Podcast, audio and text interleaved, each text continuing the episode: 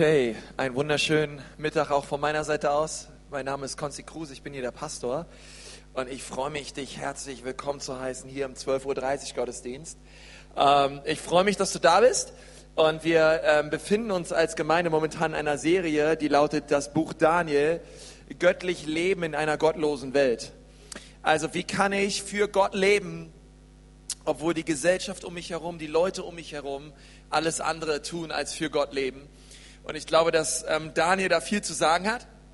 Und als du reingekommen bist, gab es ein Gottesdienstheft. Und in diesem Gottesdienstheft gibt es eine Predigtmitschrift. Und die kannst du gerne mal rausholen. Und dann wollen wir zusammen auch, deine Bibel auch mit rausholen. Wir wollen zusammen eine Stelle lesen aus Daniel ähm, 5, die Verse 1 bis 6. Da sind wir heute in dem Kapitel Daniel 5. Ähm, ich war vor, äh, wie lange ist es jetzt schon her? 2006 ähm, sind es schon wieder neun Jahre. Vor neun Jahren für zwei Monate in Afrika. Und, ähm, und dort in Afrika bin ich mit einem Missionar rübergeflogen. Und dieser Missionar, er, äh, wir waren zusammen bei den Pygmäen in Ost. Wer von euch war schon mal bei den Pygmäen in Kamerun? Irgendwer? Hey, John, Johnny, mein Freund. Ähm, irgendwelche Kameruner? Seid ihr irgendwelche Kameruner noch im Haus? Außer Johnny? Äh, da hinten, ja, genau, richtig. Du bist auch Kameruner? Ich wollte ich wollt schon sagen, du siehst gar nicht so aus, aber. Äh, was? Südafrika ist auch gut. Ähm, das ist Hammer. Und, ähm, und ich finde so dieses. Ähm, ja, ich, ich war mit ihm zusammen und er, er ist raus, also nach, nach ein paar Wochen einfach gegangen und hat gesagt: Hey, Konsti, ja, du, ähm, du kannst jetzt hier einfach weitermachen. Und, ähm, und da war ich in einer Gemeinde, die Gemeinde, weiß ich nicht, hatte um die 1000, 1200 Gottesdienstbesucher. Und er hat gesagt, Konzi, du bist jetzt ab hier der neue Prediger für die Zeit jetzt, äh, wenn du wieder nach Deutschland kommst. Und dann ging es gleich los. Ne? Ähm, Donnerstagabend, Freitagabend, Samstagabend, drei oder viermal am Sonntag. Ähm, jeden Morgen Frühgebet. Dann war ich in einem Waisenhaus, habe gepredigt, jeden Morgen um fünf. Danach zum Frühgebet, habe beim Frühgebet einen Input gegeben und so weiter. Und der Peter Schneider meinte zu mir, hey, da in Afrika lernst du predigen. Und es war krass, weil wir hatten ähm, die Wochen davor, drei Wochen davor schon jeden Tag sieben Gottesdienste im Busch. Ähm, und wir hatten einfach eine mordsmäßige Zeit. Und in Afrika hatte ich immer ein, in einer Hand das Mikrofon und in der anderen Hand so einen Lappen.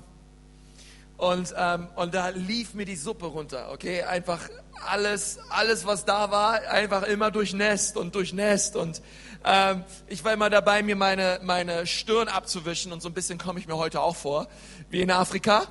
Ähm, aber ich, ich, es gibt eine gute Nachricht. Hey, uns geht's so gut, oder? Äh, ein bisschen Hitze, das, das halten wir heute mal aus. Ähm, ihr Schwangeren, Gott segne euch ganz besonders. Und, ähm, und ich denke so, hey, wir, ähm, wir, haben, wir, wir, sind so glücklich zu schätzen, oder? In, in so einem Land leben zu dürfen und Gottes Wort hören zu dürfen heute Morgen. Und ich ähm, möchte dich mal so ermutigen, ähm, Daniel 5 aufzuschlagen, die Verse 1 bis 6.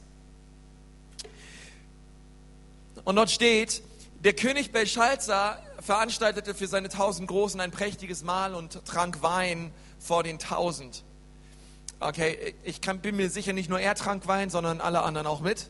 Ähm, eine Party mit tausend Leuten. Ähm, wahrscheinlich über tausend. Und während er sich den Wein schmecken ließ, befahl Beschalzer, man solle die goldenen und silbernen Gefäße herbeibringen, die sein Vater Nebukadnezar aus dem Tempel in Jerusalem weggenommen hatte, damit der König samt seinen Großen, seinen Frauen und seinen Nebenfrauen daraus trinken könne. Da wurden die goldenen Gefäße herbeigebracht, die man aus dem Tempel, aus dem Haus Gottes in Jerusalem weggenommen hatte. Und der König trank daraus samt seinen Buddies, äh, seinen Big Guys, seinen Frauen und seinen Nebenfrauen. Sie tranken Wein und priesen die Götter aus Gold und Silber, aus Erz, Eisen, Holz und Stein. Fehlt nur noch Gummi und weiß ich nicht was. Äh, alle möglichen Götzen da, okay. Ähm, Im selben Augenblick, sagt mal alle im selben Augenblick Okay, ihr müsst euch vor, ein, ein, eine brausende Party. Es geht ab und, in, und auf einmal erschien Finger einer Menschenhand.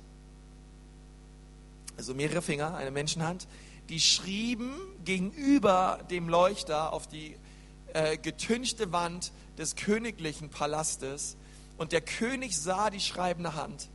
da verfärbte sich das Gesicht des Königs und seine Gedanken erschraken ihn und alle Kraft wich aus seinen Gliedern, okay? Ähm, das würde mit mir vielleicht auch passieren, wenn ich heute nichts trinken würde und, ähm, und wir hätten acht Gottesdienste, ja, da würde ich auch merken, irgendwann klappt man zusammen. Ähm, ich weiß nicht, wer von euch schon mal zusammengeklappt ist, aber dieser König ist zusammengeklappt, okay? Er, alle Kraft wich aus seinen Gliedern, er fiel in Ohnmacht und seine Knie schlotterten. Okay, wie auch immer das dann aussah. Da antwortete Daniel und sprach von dem König, deine Gaben, äh, ab Vers 17 lesen wir weiter, mögen dir verbleiben und gib deine Geschenke einem anderen, jedoch die Schrift will ich dem König lassen und erklären, was sie bedeutet.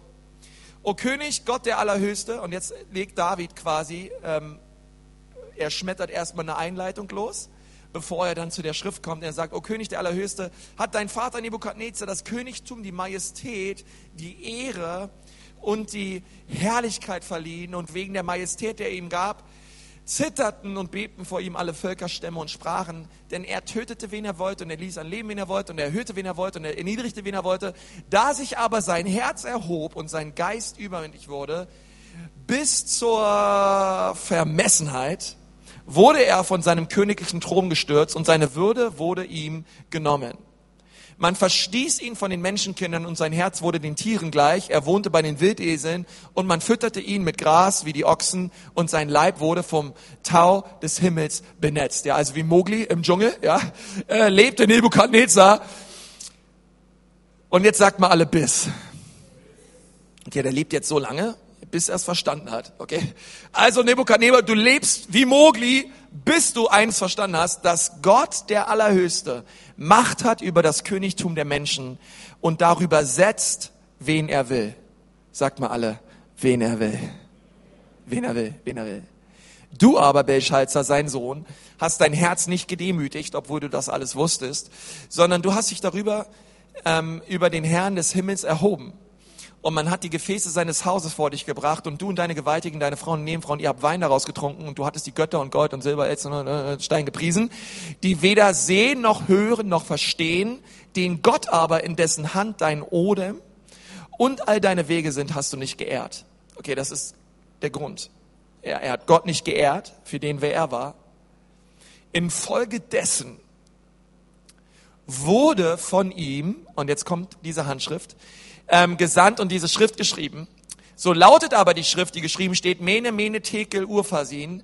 Und das ist die Bedeutung des Spruches. Mene bedeutet, Gott hat die Tage deines Königtums gezählt und ihm ein Ende bereitet. Tekel bedeutet, du bist auf einer Waage gewogen und zu, für zu leicht erfunden worden. Peres bedeutet, ähm, Vielleicht denken einige von euch, ja, ich würde mir auch gerne auf eine Waage stellen und für zu leicht erfunden werden, ja.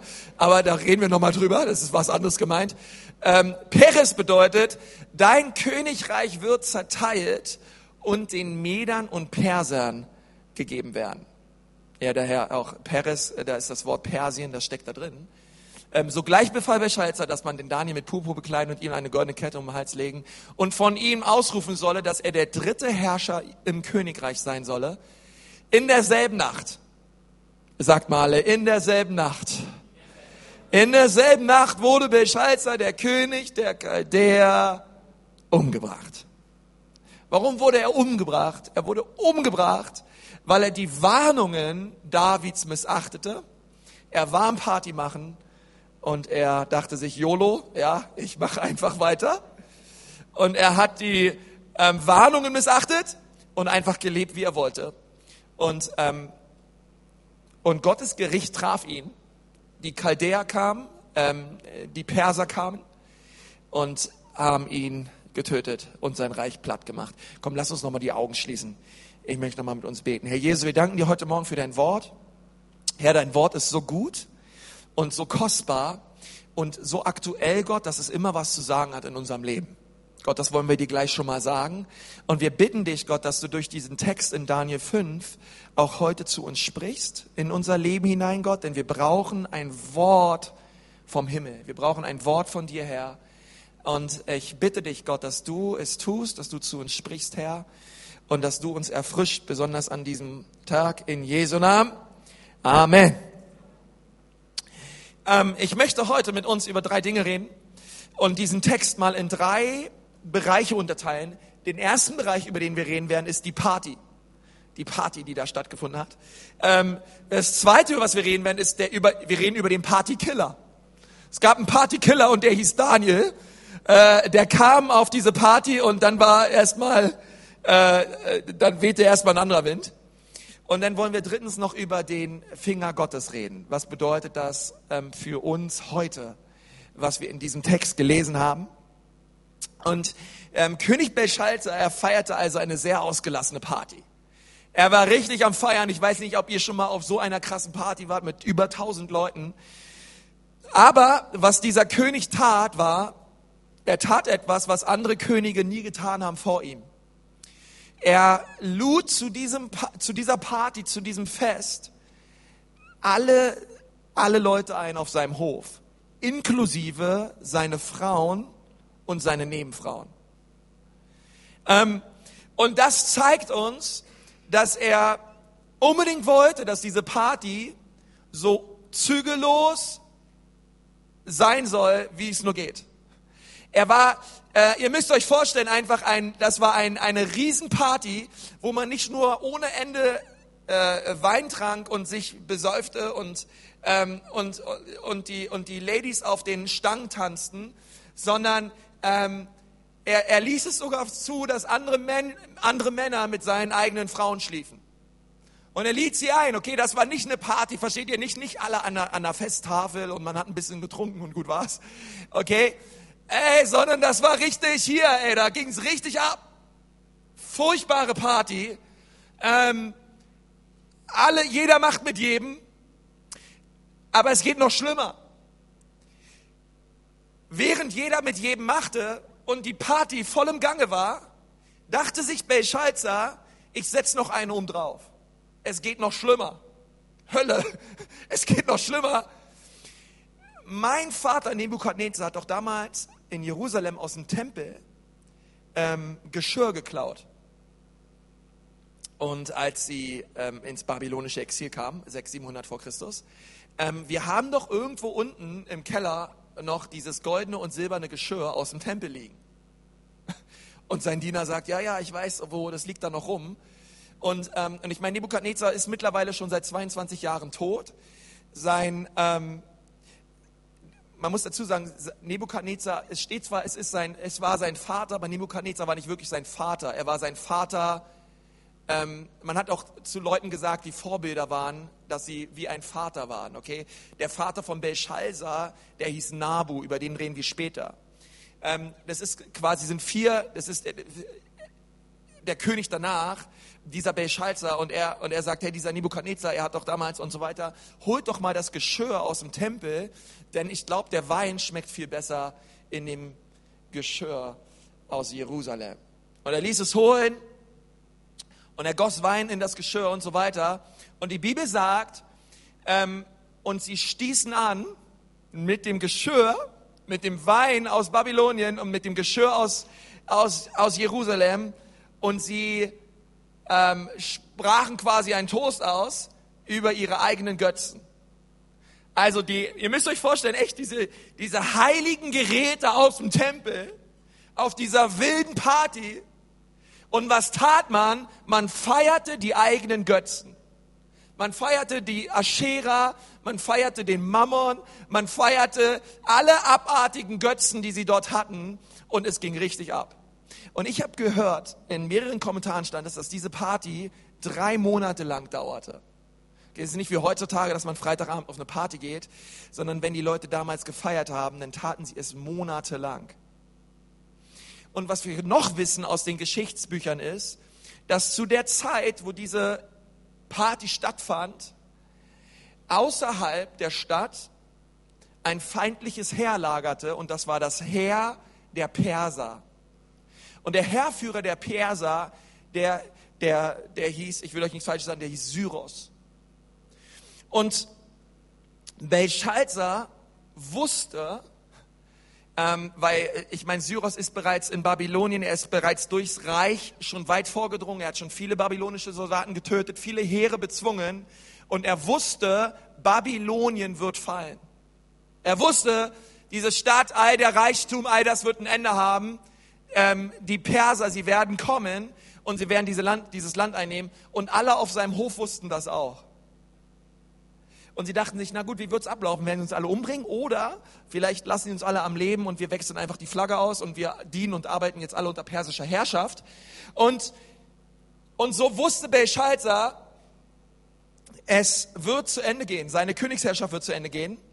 Wahrscheinlich wird sein Leben zu Ende gehen, weil der persische König ihn töten wird. Und die Frage ist, was würdest du machen, wenn du wüsstest, dein Leben geht zu Ende? Ich meine, äh, wir haben in unserer Gemeinde schon äh, viele Leute gehabt. Äh, viele ist immer relativ, aber ähm, ich habe schon einige ähm, Besuche gemacht auf der Intensivstation von Leuten aus unserer Church, die von den Arzt gesagt bekommen haben, hm, vier Wochen hast du noch. Wir haben einen Mann im zweiten Gottesdienst hier sitzen gehabt, der hatte Krebs überall im Körper. Ähm, ich war bei ihm auf der Intensivstation, der konnte gar nichts mehr, der war nur noch komplett an Geräten angeschlossen. Und ähm, ich habe ihn besucht und besucht und besucht, konnte nie ein Wort mit ihm reden, irgendwas machen. Der konnte gar nichts, der lag einfach nur da. Und ich habe immer nur gebetet, Herr Jesus, ähm, schick deine Feuerkutsche und hol ihn ab. Ähm, oder Herr Jesus, in deinem Namen äh, zerbrich den Krebs hier und, und heile ihn und so weiter. Und, und jetzt im zweiten Gottesdienst saß er hier Hände hebend, hat den Herrn gepriesen, ja, ähm, mit 76. Aber was würden wir tun, wenn wir wüssten, unser Leben geht zu Ende? Ich frage dich mal so, was würdest du anfangen zu tun, wenn du wüsstest, du hast noch 30 Tage zu leben? Was würdest du anfangen zu tun, was du momentan nicht tust? Und eine genauso wichtige Frage, mit was würdest du aufhören, was du momentan tust? Wenn du wüsstest, dein Leben geht ganz, ganz, ganz, ganz bald vorbei. Und dieser Belshazzar wusste, mein, mein Leben geht vorbei. Und seine Antwort auf dieses, auf, auf dieses Schicksal, denn er hatte keine Hoffnung in seinem Leben, er hatte keinen Sinn in seinem Leben, er lebte ohne Gott, er lebte ohne Jesus, er hatte keine Hoffnung, keine Bestimmung, keine, keine, er lebte nicht in seiner Berufung und er wusste, seine Götter können ihm auch nicht helfen. Also, was tat er? Er griff zum Alkohol, er griff zum Sex, und er betete seine Götzen an. So antwortete er auf die letzten Tage seines Lebens. Wie antwortest du? Was tust du, wenn du weißt, du hast nicht mehr lang zu leben? Wisst ihr, Paulus sagt im Korintherbrief, wenn Christus nicht aus den Toten auferstanden ist, dann haben wir keine Hoffnung und sind die elendsten aller Menschen. Warum haben wir nur Hoffnung? Wir haben eine Hoffnung, genau wegen dem, was wir gerade gesungen haben. Das Grab ist leer. Halleluja, Jesus hat den Tod überwunden. Ich habe eine Bestimmung, ich habe eine Hoffnung, ich habe einen Sinn im Leben und angesichts des Todes, denn ehrlich gesagt, das haben wir alle gemeinsam, wir alle werden mal sterben, brauche ich nicht zum Alkohol greifen, brauche ich nicht zum Sex greifen, brauche ich nicht zu irgendwelchen Götzen greifen, sondern meine Hoffnung ist fest gegründet in Jesus und in dem, was er getan hat für mich. Was tust du, wenn dein Leben vorbeigeht? Page Schalzer, er entschied sich, ich werde Party machen. Aber dann kam der äh, Punkt zwei, da kam der Partykiller und der hieß Daniel. Sagt mal Daniel. Daniel, Daniel kam und, ähm, und wir haben einen kurzen Text überf überflogen, aber ähm, Belshazzar, er, er sah diese Hand, er sah, wie sie etwas an die Wand schrieb. Und seine erste Reaktion war, holt alle Wahrsager, holt alle Astrologen, holt alle Esoteriker, holt alle Wissenschaftler, kratzt alles in meinem Reich zusammen, was wir halbwegs noch haben und auffinden können. Irgendwer wird mir doch bitte schön sagen können, was da steht. Und ihr müsst euch vorstellen, ähm, ich, ich gucke mal zu diesem Zuhause, ja, vielleicht ist das, äh, äh, äh, da steht was an der Wand und all die Leute kommen und sie stehen davor und keiner hat irgendwas gecheckt. Und sie haben ihre Götter angerufen. Und sie haben ihre Götter befragt. Und, und, und, und keiner, kein Gott aus Holz, aus Stein, aus Gummi, aus, aus irgendwas konnte irgendwas sagen, was da steht. Und dann passiert etwas und diese Vorgehensweise entdecke ich heute auch noch als eine sehr fruchtbare und gute. Ähm, es kam jemand auf die Idee und hat zu Belschalzer gesagt, und diejenige war, war, war die Frau von Belschalzer, ähm, die, die, die Frau von Belschalzer hatte die Idee. Also ich finde, Frauen haben immer grandiose Ideen. Also, oder? Richtig, also nicht immer, aber immer öfter. Ähm, und, und seine Frau sagt zu Belschalzer, Belschalzer, ich möchte was sagen. Ähm, bitte hör mal auf mich, okay? Ähm, es gibt da so einen Mann in deinem Reich, der heißt Daniel und, und Nebukadnezar, der, dein Vorgänger, der hatte auch immer solche Träume und solche Dinge. Und dann hat er Daniel gerufen und Daniel hat ihnen diese Träume ausgelegt. Und dieser Daniel, der ist immer noch in unserem Reich. Und dann sagt sie etwas, etwas sehr Wichtiges. Sie sagt, auf ihm ruht ein vortrefflicher Geist. Da werden wir nächste Woche drüber reden. Ähm, wie, kann es, wie, können wir, ähm, wie können wir leben, sodass ein vortrefflicher Geist auf uns ruht? Auf ihm wohnt ein vortrefflicher Hals, in ihm ist eine hervorragende Haltung zu finden. Und er hat die Weisheit der Götter. Hol ihn, er sagt dir, was da steht. Daniel kommt, okay, ähm, und er kannte das Spielchen schon von Nebukadnezars Zeiten.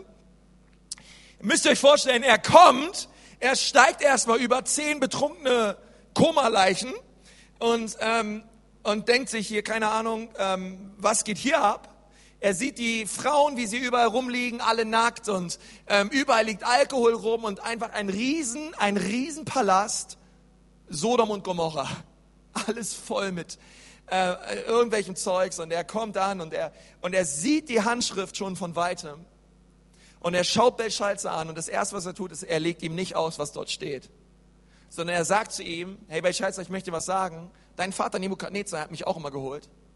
Aber im Gegensatz zu ihm ähm, im Gegensatz zu dir hat er immer auf mich gehört. Und ich habe ihm seine Träume ausgelegt und ich habe ihm die Dinge gesagt und er hat es angenommen als Wort Gottes und er hat sein Leben verändert. Aber ich sehe, du hast ein hartes Herz. Und deswegen sendet Gott diese Schrift an die Wand. Mene, mene, teke, urpasin. Weil Gott dich warnen möchte, dass wenn du nicht Buße tust und umkehrst, er hat dich, er hat dich gezählt, er hat dich gewogen und er wird dich zerteilen. Er wird dein Reich zerteilen, er wird dein Leben zerteilen und alles Mögliche, wenn du dich nicht Gott zuwendest. Das finde ich krass. Und, und Daniel kommt und, und er redet mit ihm darüber. Und es gibt drei Dinge, die wir lernen können ähm, von Daniel in, der, in diesem Dialog mit Belshazzar. Ähm, und das Erste ist, was wir lernen können, dass wir jederzeit dem Wort Gottes vertrauen dürfen. Was, was, was können wir tun heute Morgen? Was, was können wir tun, um festzustehen in dieser Hoffnung, die Jesus ist? Was können wir tun angesichts einer Gesellschaft, die gottlos ist, angesichts angesichts von Stürmen um uns her, was können wir tun? Wir können auf Gottes Wort vertrauen.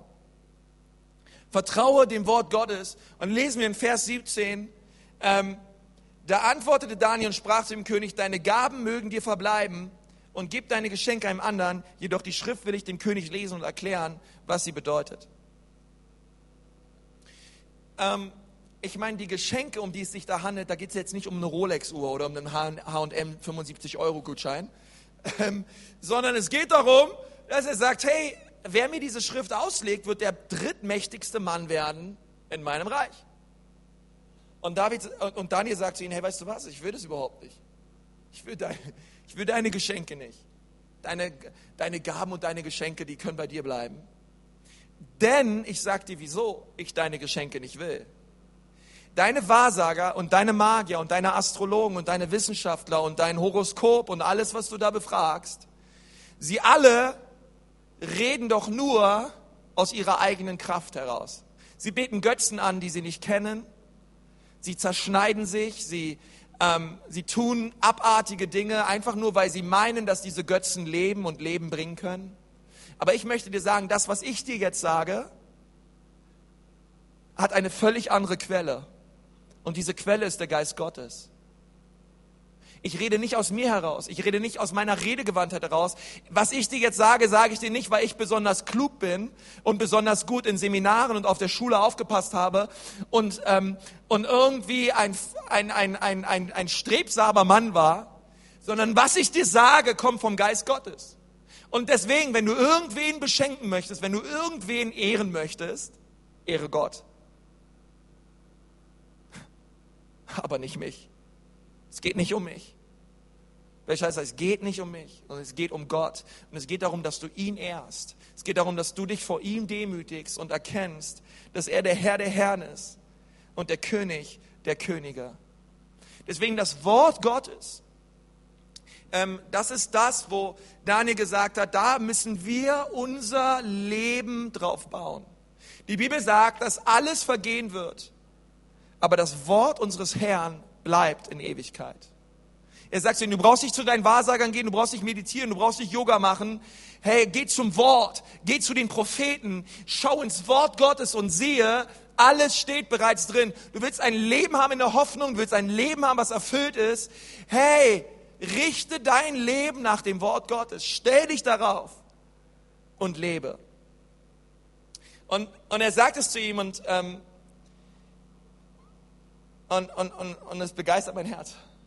Wisst ihr, ähm, an vielen Unis und wo immer man irgendwie Theologie studieren kann, ähm, wird Daniel 5 meistens herangezogen als ein Beweis dafür, dass das Wort Gottes nicht stimmt. Weil die Professoren sagen, diesen König Belshazzar hat es nie gegeben. Es gab nie einen König über Babylonien, der Belshazzar hieß.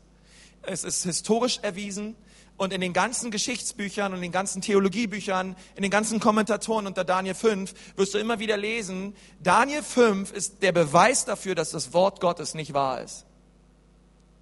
Weil sie sagen, ähm, das ist erwiesen in Schriftrollen und so weiter, historisch, das waren die Könige ähm, über Babylonien, aber ein Belshazzar hat es nie gegeben. Bis vor zwölf Jahren Schriftrollen gefunden wurden, die ähm, etwas belegten, dass der Vater von Belshazzar, der hieß, ähm, der hat einen ziemlich komplizierten Namen, ähm, Nabu Simulibur. Nabu Simulibur, ich nenne ihn einfach nur Nabu. Nabu, ähm, Nabu, der Vater von Belshazzar, war der festgeschriebene König über Babylonien. Und eines Tages flüchtete er in die Wüste. Und er hat zu seinem Sohn Belshazzar gesagt, ich bin jetzt mal weg und ich möchte, dass du über Babylon regierst. Und er setzt seinen König, äh, seinen Sohn ein als seinen Stellvertreter. Und deswegen wurde sein Sohn nie aufgeführt. Bis man Schriftrollen gefunden hat, die belegen, dass es einen Belshazzar gab, vor zwölf Jahren, der über Babylonien regiert hat, als König. Weil sein Vater Nabu sich aus dem Staub gemacht hat. Deswegen sagt Belshazzar auch, auch in sein Reich hinein, wer immer mir diese Schrift auslegen kann, den mache ich zu dem drittmächtigsten Mann in meinem Reich. Warum? Sein Vater war der mächtigste, er war der zweitmächtigste und die höchste Stelle, die er dann zu vergeben hat, war der drittmächtigste Mann im ganzen Reich. Und auf einmal ähm, sehen wir schon wieder, hey, Gottes Wort hat doch recht. Das, was Gott in seinem Wort hat, ist wahr, sagt, ist wahr. Und wir dürfen uns darauf stellen und wir dürfen es glauben und wir brauchen uns nicht irgendwo anders hinzuwenden. Und, und das musste Beschalzer wissen in seinem Leben. Das zweite war, was er wissen musste, war, er war stolz. Kehre um vom Stolz. Und er, und er spricht mit ihm und er sagt, hey, du aber, Beschalzer, sein Sohn hast dein Herz nicht gedemütigt, obwohl du all das wusstest. Was war das Problem von Belshazzar? Was war das Problem von Nebukadnezar. Das Problem war Stolz. Es waren stolze Menschen. Und äh, ehrlich gesagt, Leute, ich liebe es ja, mit Menschen über Jesus zu reden. Also ich könnte das den ganzen Tag machen. Und, ähm, und so viele Menschen, mit denen ich konfrontiert werde, um, mit so vielen wie möglich rede ich auch irgendwie über Jesus. Also jetzt nicht auf einer komisch freakige Art, sondern einfach aus dem Gespräch heraus. Ähm, und es ist immer total toll zu sehen, wie Gott einen gebraucht und wie Menschen auch auf der Suche sind nach Gott. Und was ich immer von vielen höre ist, ähm, ihr Christen, ne, was ist eigentlich euer Problem? Ich meine, ich habe doch nie Jesus darum gebeten, für mich am Kreuz zu sterben. Ich meine, wenn der das für mich tut, ist es doch sein Ding. Ich meine, äh, ich habe ihn niemals darum gebeten. Er hätte gar nicht sein Leben für mich geben müssen. Ähm, ihr Christen sagt immer, wir haben ein Problem. Was ist denn das Problem? Oder, oder, oder besser gesagt, ihr sagt, ihr sagt, Jesus ist die Antwort. Okay, die Antwort auf welche Frage denn? Mir geht es gut. Hey, ich habe eine tolle Wohnung, ich habe eine tolle Arbeitsstelle, ich krieg Geld. Hey, ich habe eine kleine Klimaanlage zu Hause. Ähm, hey, alles, alles tight, alles super, alles easy, Mann. Alles ist gut. Was redet ihr immer von Sünden? Was ist überhaupt das Problem? Was ich zu den Leuten immer sage, ist, ich sage dir, was das Problem ist. Das Problem ist immer dasselbe. Und das Problem ist Stolz. Stolz. Stolz ist die Wurzel. Stolz ist der Grund, warum wir ein Problem haben mit Gott. Der Mensch ist stolz. Ähm, und, und Nebukadnezar war stolz, Belshazzar war stolz und und was Dani hier sagt, ist, wenn du verstehen willst, was falsch gelaufen ist in deinem Leben und was das Problem ist, was du mit Gold hast, dann musst du dich von Stolz abwenden. Wir lesen ein Kapitel vorher in Vers 22, man wird dich von den Menschen ausstoßen, und bei den Tieren des Feldes wirst du dich aufhalten und man wird dich mit Gras füttern wie die Ochsen und dich vom Tau des Himmels benetzen lassen und es werden sieben Jahre über dir vergehen, bis du erkennst, dass der Höchste Macht hat über das Königtum der Menschen und es gibt, wem er will. Das finde ich krass. Gott schenkt seinem Königreich, wem er will. Was immer er will, das tut er. Ähm, was bedeutet Stolz? Stolz bedeutet einfach, dass ich nicht erkenne, dass alles, was ich habe und bin, eine Gabe von Gott ist. Das ist einfach ganz einfach. Stolz bedeutet, ähm, dass ich glaube, dass das, was ich erreicht habe und das, wer ich bin, der Grund dafür, der ist eigentlich tief in mir zu finden, aber nicht in Gott. Es sind meine Leistungen, es ist mein Gutdünken, es ist meine ähm, ich habe vorhin nach dem Gottesdienst mit einem geredet, hat gesagt, hey, aber äh, ehrlich gesagt, ich habe doch hart dafür geschuftet, dass ich ein Abitur habe. Ich musste doch auch etwas tun. Ja, na klar musst du etwas tun, aber dein Grips hat dir immer noch Gott geschenkt. Und wenn du einfach immer weiter fragst, kommst du irgendwann zu dem Entschluss, zu erkennen, hey, das, was ich habe, habe ich, weil Gott gnädig ist mit mir. Habe ich, weil es eine Gabe von Gott ist an mein Leben. Und der stolze Mensch möchte das niemals anerkennen. Er sagt, nein, jeder Mensch ist seines eigenen Glückes Schmied und mir geht es besser als andere, weil ich besser bin. Ich bin besser als andere, ich bin guter als andere. Und, ähm, und der Grund, warum Belshazzar, warum du König bist über Babylonien, warum du Chef bist, warum du CEO bist, warum du Angestellte leitest, warum du eine Lehrerin bist, all das, warum du Geld verdienst und so weiter. Was ist der Grund? Der Grund ist, weil Gott gnädig mit dir ist okay? Aber nicht, weil du besonders cool bist und besonders intelligent bist. Ähm, Jesus sagt, wer sich selbst demütigt, soll erhoben werden und wer sich selbst erhebt, wird erniedrigt werden. Und das Dritte, ähm, was wir brauchen und, und, was wir sehen müssen, ist, ist, dass es einen großen Unterschied gibt zwischen Religion und dem Evangelium. Wir lesen hier, Sie bringen die Tempelbecher und Teller herein und stoßen mit den Bechern aus dem Tempel auf andere Götter ein. Ähm, und, sie, und sie äh, feierten andere Götzen mit den Geräten aus dem Allerheiligsten. Und jetzt mal ehrlich, unter uns Pastorentöchtern, ähm, ich würde sowas niemals machen. Niemals. Ich, das, das ist mega blasphemisch. Es geht überhaupt nicht klar. Ähm, und wir würden alle sagen, hey, niemals, wenn ich wüsste, das kommt aus dem Tempel, ey, da, ich wäre viel zu ehrfürchtig. Äh, ich würde mich das überhaupt nicht trauen. Und meine Frage ist, ehrlich, du würdest es dich nicht trauen? Ähm, äh, wenn ich mich selber frage, ich wüsste selber nicht, ob ich nicht mit anstoßen würde. Ähm, sie feierten, sie, sie, sie, sie nahmen was Heiliges und ähm, entweihten es und stießen damit auf ihre Götzen an. Weißt du, dass selbst wenn du Christ geworden bist und du bist hier, du sitzt hier, du glaubst an Jesus, ähm, du kannst trotzdem noch den gleichen Götzen frönen wie früher, bevor du Christ warst, nur anders verpackt. Nur mit einem anderen Becher. ich sag's mal so. Ähm, es ist zum Beispiel möglich und ähm,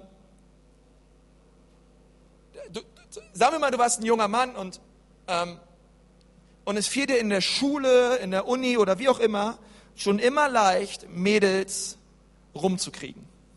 Du warst einfach cool, du warst lässig, die Mädels standen auf dich und ähm, haben auf dich geschaut.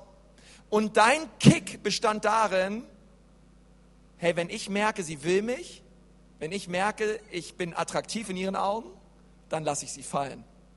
Weil mein Kick besteht darin, einfach nur zu wissen, ich hätte sie haben können. Und so gehst du mit ganz vielen Frauen um und dann kommst du in die Gläser Nürnberg Gottesdienst, hörst das Evangelium, tust Buße, gibst dein Leben Jesus, hoffe ich zumindest, und dann hörst du auf damit. Und auf einmal verändert sich dein Leben. Und du lebst mit Jesus, aber auf einmal fängst du auch an, in, auf dieser Seite, ähm, du führst zum Beispiel Diskussionen mit Christen. Du führst Diskussionen auch mit Nichtchristen. Aber deine Motivation, um Diskussionen zu führen, ist immer, dass du unbedingt Recht haben willst. Du willst unbedingt als Sieger raus. Es geht dir nicht darum, eine, ein, es geht dir nicht darum, die Menschen zu gewinnen, sondern es geht dir darum, eine Diskussion zu gewinnen. Und du machst weiter und so weiter. Und du führst ähm, und, und, und du weißt, du bist gut. Aber du übst Macht aus in deiner Position, in den Diskussionen über den anderen. Und der gleiche Götze Macht, den du vorher ausüben konntest in deinem Wissen, dass du jede Frau haben kannst, ähm, der gleiche Götze Macht, obwohl du jetzt Christ bist, es ist derselbe Becher, den trinkst du auf der Seite einfach weiter, er ist nur anders verpackt. Aber bei, bei beiden Dingen heißt der Götze Macht, heißt der Götze Ansehen, heißt der Götze, ich bin besser als andere. Und, und ich, als ich das gelesen habe, habe ich gesagt, Jesus, stimmt. Ich bin manchmal auch so. Ähm, ich würde zwar sagen, sowas würde ich niemals tun, aber ich stoße manchmal auch auf andere Götter an, obwohl ich Christ bin. Und so müssen wir uns fragen ähm, und, und Gott bitten, Gott, wo sind Götzen in meinem Leben? Wo lebe ich eigentlich Jesus sagt in seinem Wort, hey, wen ich frei mache, der ist wirklich frei. Wir sind in Christus. 2. Korinther 5, Vers 17, eine neue Schöpfung, das Alte ist vergangen. Siehe, alles ist neu geworden. Alles ist neu geworden. Aber wo in diesem Bereich des Neugewordenen schleppen wir noch alte Dinge mit rein und ähm, trinken die ganz genauso, aber weil sie frommer verpackt sind, finden wir es auf einmal nicht mehr so schlimm. Und Nebukadnezar und Belshazzar, sie haben beide so gelebt. Und Daniel hat es Belshazzar gesagt. Aber Belshazzar wollte nicht umkehren. Und er sagt zu ihnen, Mene, Mene, Tekel, Urparasin. Bedeutet gezählt, gezählt. Und ich, ich weiß nicht, ähm, warum da zweimal Mene steht. Aber äh, ich kann mir vorstellen, dass Gott sagt, ich habe dein Leben einmal gezählt ich habe alles durchgeguckt. Das ist ein bisschen wie ein, wie ein Mathelehrer oder wie ein Deutschlehrer, versteht der die, der, die, der, die, der die Arbeit durchschaut und irgendwie noch Mitleid hat und irgendwie guckt, naja, gibt es noch irgendwo einen Punkt rauszuholen? Weil der kriegt auf jeden Fall einen Ausfall, aber soll nicht ganz so schlimm sein. Und er zählt es nochmal. Okay, Mene, Mene. Ja, ich zähle dein Leben, ich schaue mir dein Leben an. Und ich schaue es mir wieder an. Und ich habe es gezählt, aber da ist nichts. Da ist nichts an Ehre, da ist nichts an Anbetung, da ist nichts an Hoffnung und an Bestimmung. Und, ähm, und ich schaue dein Leben an. Belschalzer, ich schaue dein Leben an. Aber du lebst nur für dich. Du baust nur dein eigenes Reich. Es geht dir nicht um die Ehre Gottes, sondern es geht dir nur um deine eigene Ehre. Und deswegen habe ich dich gewogen. Ich habe dein Leben auf eine Waage gestellt. Okay, diese Wagen, und, ähm, und vielleicht sind wir auch hier heute und ähm, auf, auf die eine Hälfte kommt der Glaube, die Waage geht runter, das geht hoch. Und auf der anderen Seite sind vielleicht unsere Werke. Gott legt die Werke rauf und die Waage verändert sich nicht. Du sagst vielleicht, dass du glaubst, aber wo sind deine Werke, sagt Jakobus. Und was, was Gott zu Belshazzar sagt, ist, dein Leben ist im Ungleichgewicht. Du bist gewogen worden, aber es ist nicht balanciert, es ist nicht im Gleichgewicht, sondern es ist im Ungleichgewicht. Ähm, hier ist dein Leben, aber auf der anderen Seite gehört die Gerechtigkeit Gottes, aber du bist nicht gerecht. Du hast dein Leben nie Jesus gegeben. Und deswegen sagt die Bibel, hey, jeder von uns, hey, wir müssen uns selber prüfen. Sind wir im Glauben? Stehen wir fest in Jesus? Und, und, und er schaut Belshazzar an und, und, und sagt, hey, ich habe dich gewogen und ich habe deine Taten gesehen und ich muss ein Zeugnis ausstellen über dein Leben. Es ist zu leicht. Ähm, und das dritte ist, dritte Wort, ähm, Urpasin bedeutet ähm, zerteilt oder geteilt. Und das bedeutet, wenn ich die Handschrift über mein eigenes Leben lese, Mene, Mene, Tekel, gezählt, gezählt und gewogen. Ähm, wisst ihr, die Bibel sagt, dass die, die, die Tage unseres Lebens gezählt sind.